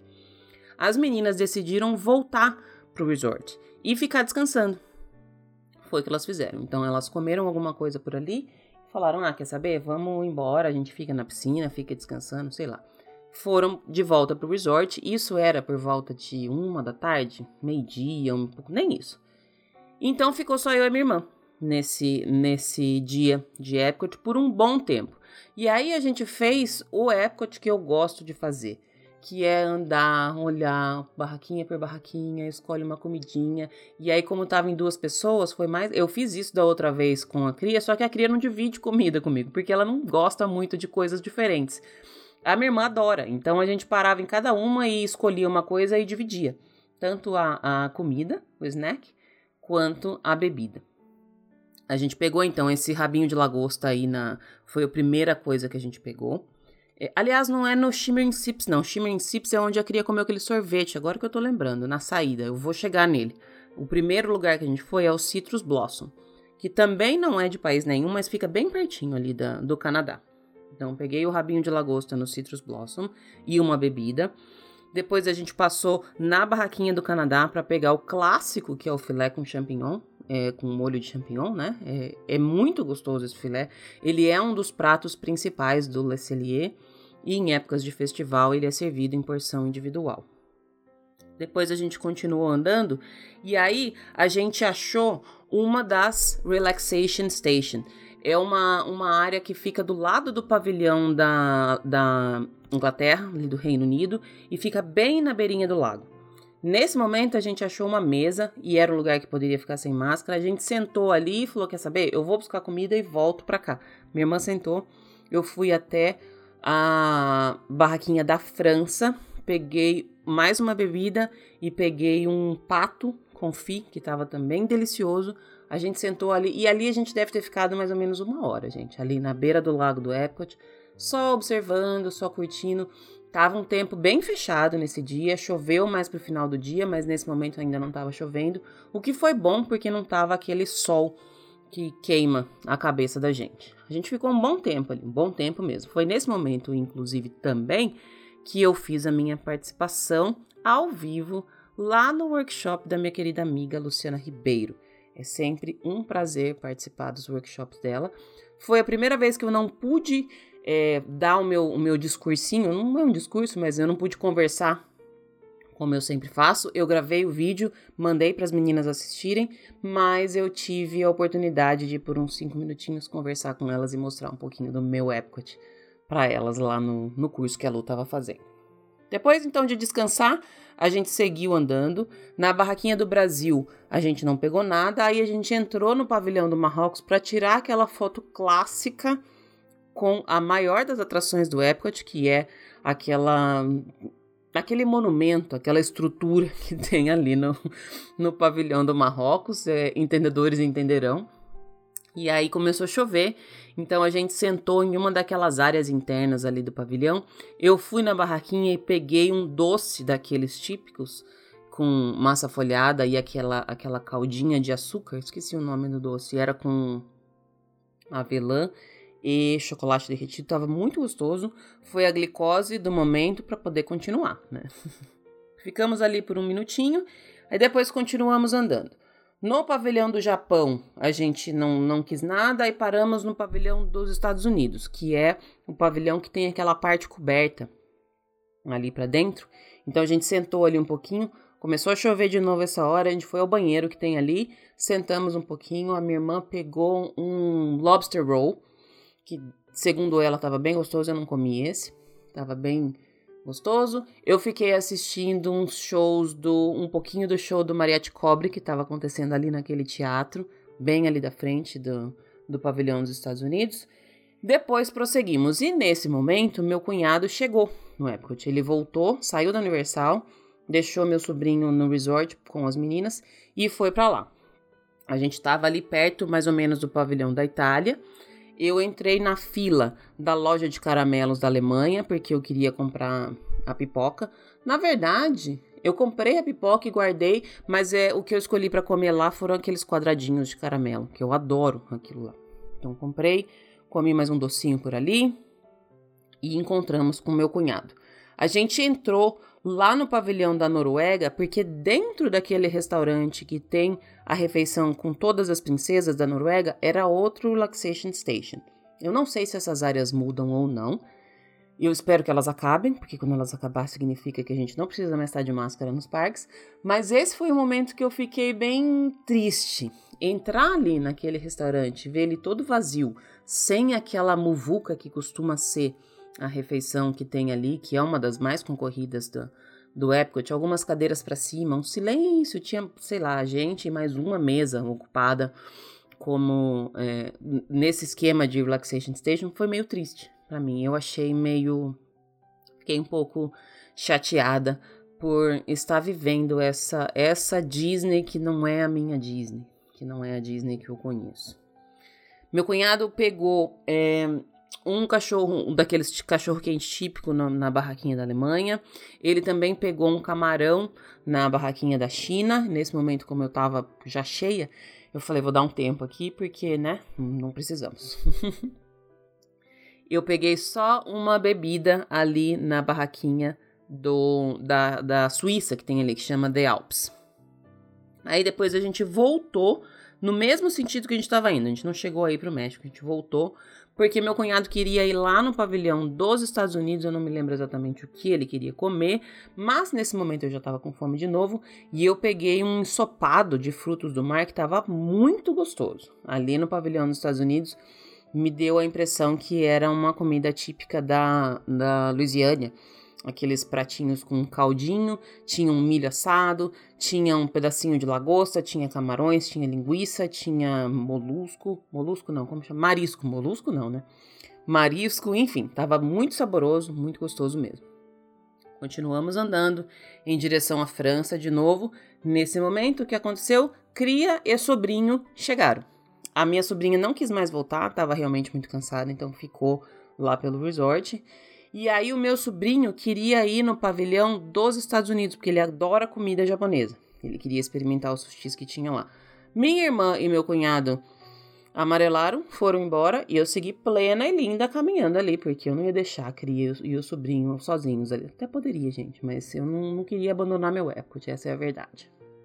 Então a gente, que estava mais ou menos na França, voltamos de novo até o Japão. Meu sobrinho comeu no, no, no, na barraquinha do Japão, ele comeu aquela, aquele bolinho que é com. Parece um, um, parece um bolinho mesmo, não sei exatamente como chama aquilo. Ele comeu um sushi. E ele comeu depois, naquela barraquinha fixa que tem ali na frente do, do, do pavilhão do Japão, mais um sushi. A gente continua andando. É, paramos na barraquinha da Itália, porque nesse momento Cria estava com fome, aí ela comeu pizza que falou que estava muito gostosa a pizza dali. Seguimos, passamos de novo pela Alemanha, passamos de novo ali pelo pavilhão da China, pelo pavilhão da Noruega, pelo pavilhão do México, e aí sim a gente chegou na Shimmering Sips, que é aquela barraquinha que eu falei antes. Essa, nesse lugar, a Cria tomou um sorvete de morango que, segundo ela, estava muito gostoso.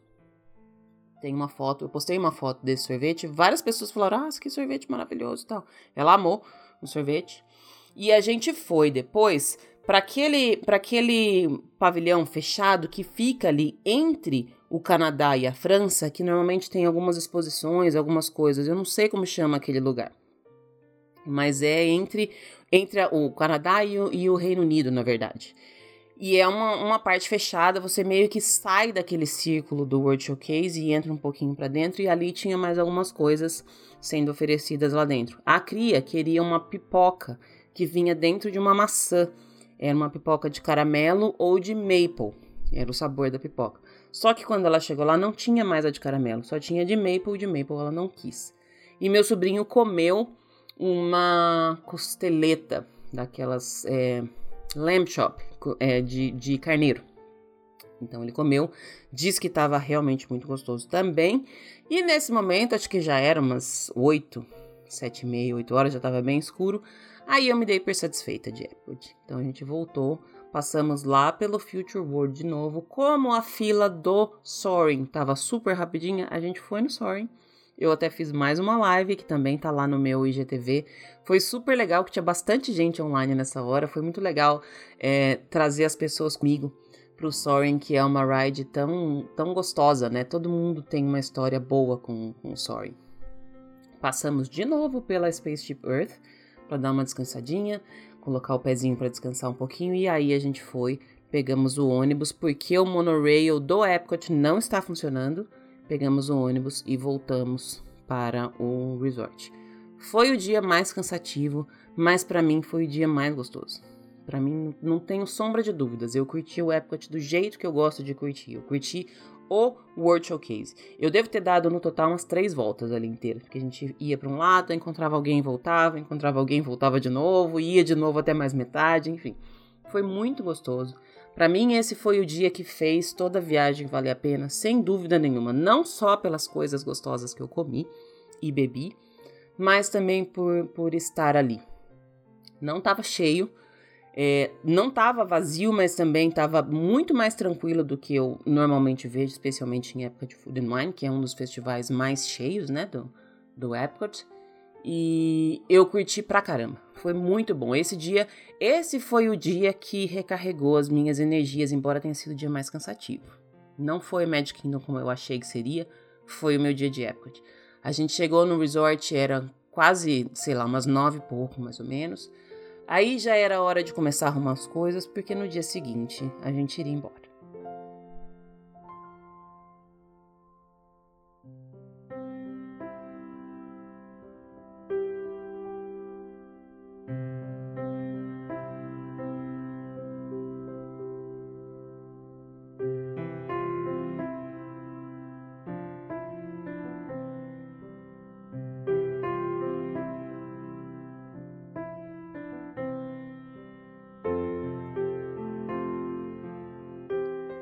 Nosso último parque e também o nosso último dia de Disney foi para o Animal Kingdom.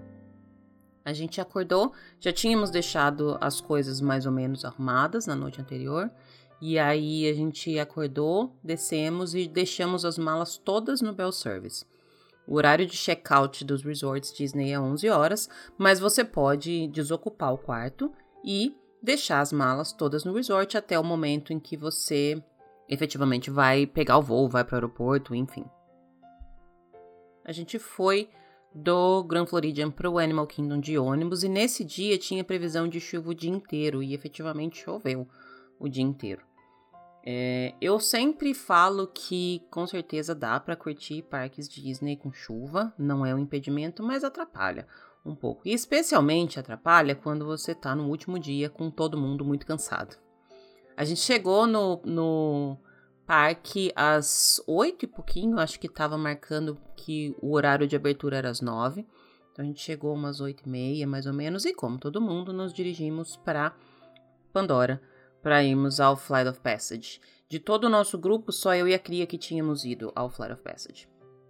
A gente Pegou uma fila bem grande quando chegamos lá, já quase dando a volta pelaquela pontezinha lá para baixo que chega até perto do teatro onde tinha o Rei Leão, mas a fila só estava tão grande assim no começo porque eles demoraram para começar a, a funcionar a ride. Então o parque mais uma vez abriu antes do horário, mas as rides efetivamente começam a funcionar meio que próximo do horário de abertura. E com fila um pouco mais distanciada, então acaba que fica uma fila ainda maior, né? De qualquer forma, o aplicativo marcava 60 minutos, 40 minutos na verdade, a gente deve ter ficado uma meia hora mais ou menos, já foi é, o nosso a nossa vez.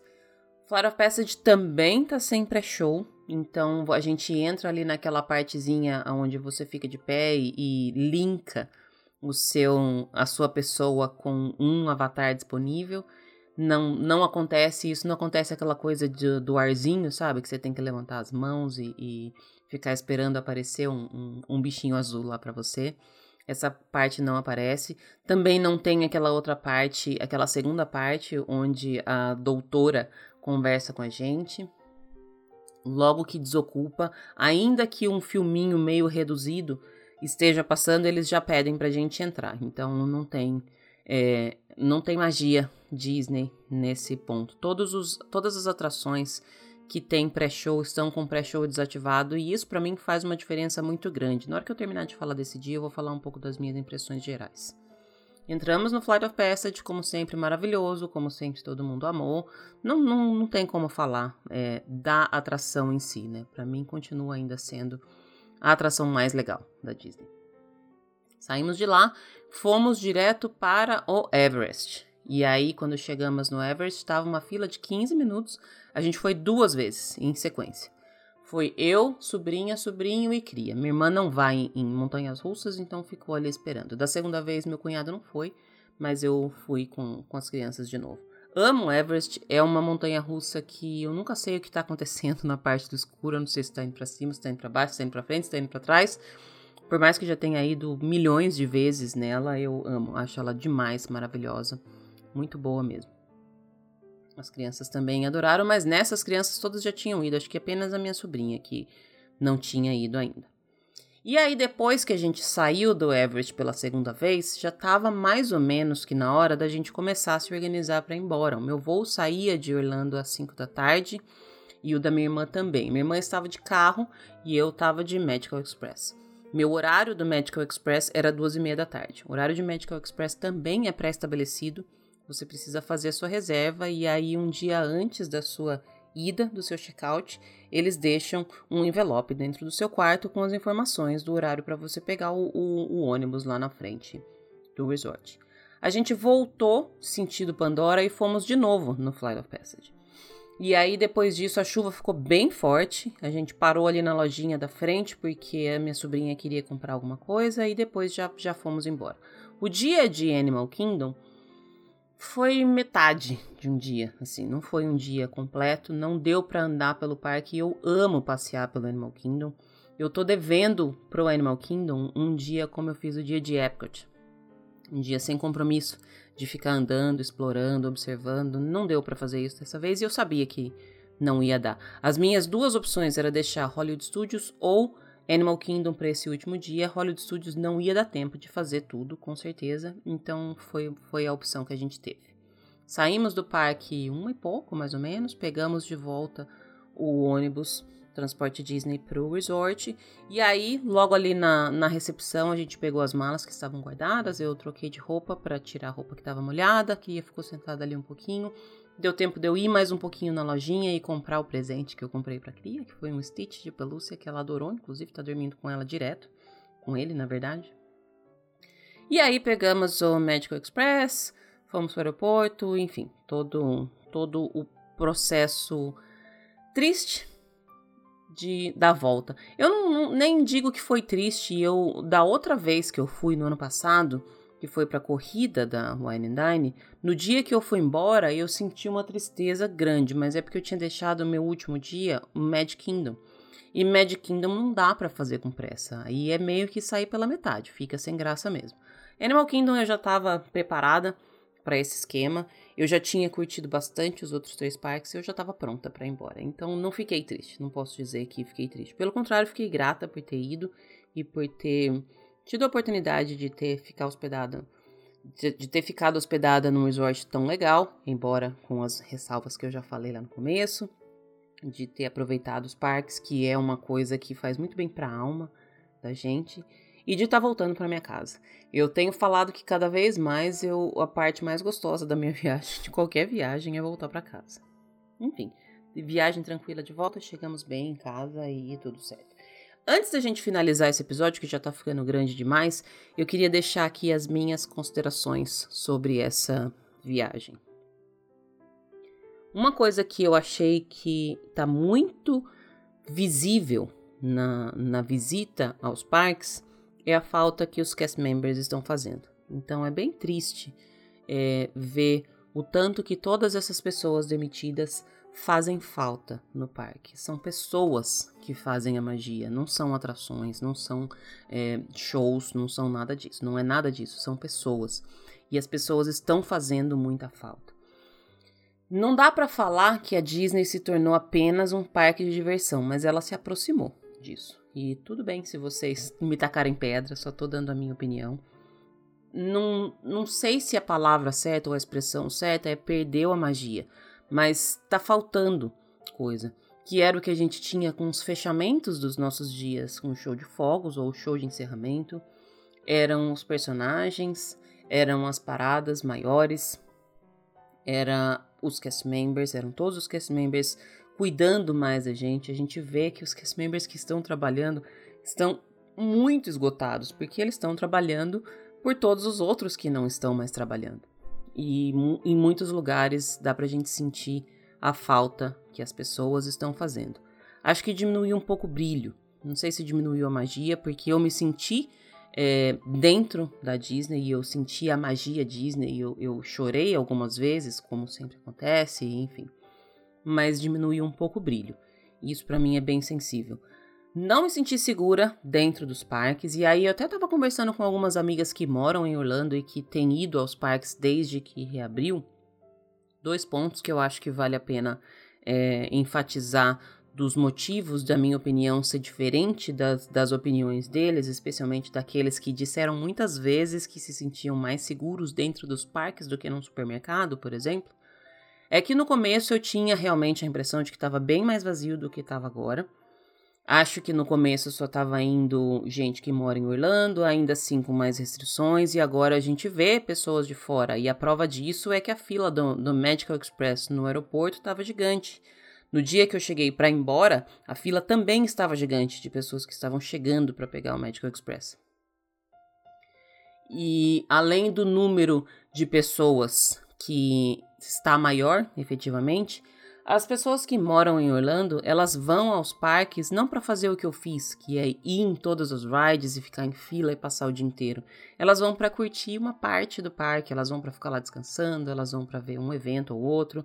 Então é uma, uma visita diferente. Acho que a minha visita se aproxima mais da visita de quem vem de fora e da, da situação de dos brasileiros ou de gente que mora em qualquer outro lugar nos Estados Unidos ou do mundo, mas que vem visitar e quer curtir o parque, não de quem mora em Orlando. Então, achei que a falta de álcool gel nas estações é um problema sério. Isso eu achei realmente um problema bem sério. Acho que não poderia acontecer. E sair de lá metade, sabe? Acho que essa é a expressão. Não sei se eu voltaria para Disney, mesmo se eu tivesse oportunidade, nessas condições, porque não tá a mesma coisa que a gente conhece. E eu acredito que vai voltar. Vai demorar, mas vai voltar. Então talvez eu espere. É uma viagem muito cara para você não ter todas as experiências que esse caro pode te oferecer. Então, a minha opinião geral é isso. Valeu a pena? Valeu. Eu me diverti, eu recarreguei as minhas energias, mas eu fui por um motivo muito específico. Primeiro é porque já estava quase tudo pago, e segundo é porque eu ganhei esse upgrade que é uma coisa que não, não aconteceria e talvez eu nunca ficaria num resort desse se não fosse nessa oportunidade. É isso, gente. Espero que vocês tenham gostado desse relato tardio. Eu não quis demorar mais, nem esperar mais para ver se conseguia agenda de todo mundo para gravar, porque eu tava com medo de esquecer de algumas coisas, então queria fazer enquanto ainda tá fresco na minha memória. Se vocês tiverem qualquer dúvida, qualquer dúvida mesmo, sobre essa viagem ou sobre qualquer coisa, é só me procurar pelo Instagram, arroba DisneyBRPodcast. Eu vou ter o maior prazer em responder. Espero muito me sentir segura e à vontade para voltar. E espero muito que vocês também possam fazer essa viagem, esse retorno.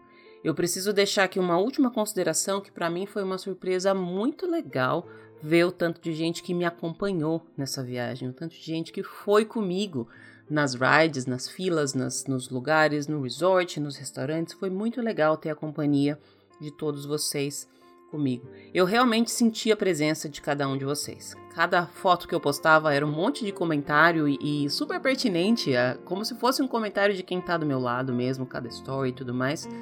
Então fica aqui o meu abraço carinhoso, meu super agradecimento. Semana que vem a gente volta. Beijo, tchau, tchau.